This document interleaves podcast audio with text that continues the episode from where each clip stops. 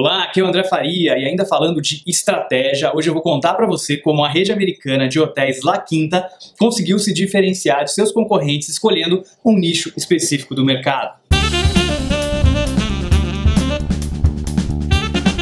A maioria dos hotéis acaba tentando, de maneira genérica, atingir todos os tipos de público possível, como famílias, executivos, ah, casais com crianças, casais solteiros, pessoas solteiras viajando, e cada tipo de pessoa, cada tipo de grupo, cada nicho do mercado acaba tendo algumas necessidades diferentes. E aí, esses hotéis, muitos oferecem monitores para crianças, creches, alguns tipos de serviço de quarto, alguns têm spa, e tudo isso vai deixando toda a estrutura do hotel mais complexa, complicada e até mais cara também. La Quinta escolheu um nicho bem diferente do mercado, que são os vendedores que viajam, as pessoas que ah, representam marcas e vão viajando de cidade em cidade para apresentar seus produtos, auditores, esse tipo de segmento do mercado que é bastante específico. E foi muito bem sucedida, porque ela conseguia ter um preço bastante interessante, de 40 dólares por noite, mais ou menos, e não tinha uma série de serviços. Por exemplo, não tinha serviço de quarto, não tinha restaurante, não tinha bar, mas em contrapartida sempre se colocava do lado de um restaurante 24 horas, para que a pessoa pudesse ir ao restaurante se quisesse. E é interessante isso, porque muitos dos hotéis que têm restaurante acabam cobrando mais caro no quarto porque o restaurante dá prejuízo. É um negócio completamente diferente do negócio de hotel. O restaurante é outra história. Não necessariamente porque todo o negócio do hotel está sendo bem executado, o negócio do restaurante também está.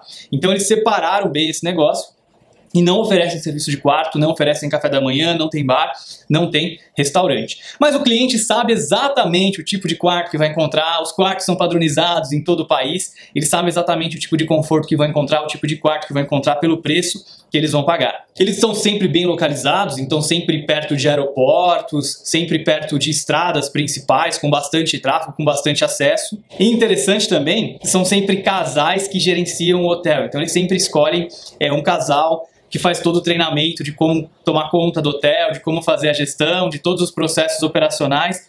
Isso faz com que os custos de gestão sejam reduzidos e que o hotel também tenha um ambiente leve, um ambiente bastante familiar, inclusive com todos os funcionários e colaboradores que vão ajudar na operação do hotel. As construções são extremamente baratas também, tudo é feito é, de concreto, material bastante interessante para que a construção seja rápida e de baixo custo, e toda a questão de economia na operação faz parte da cultura da empresa.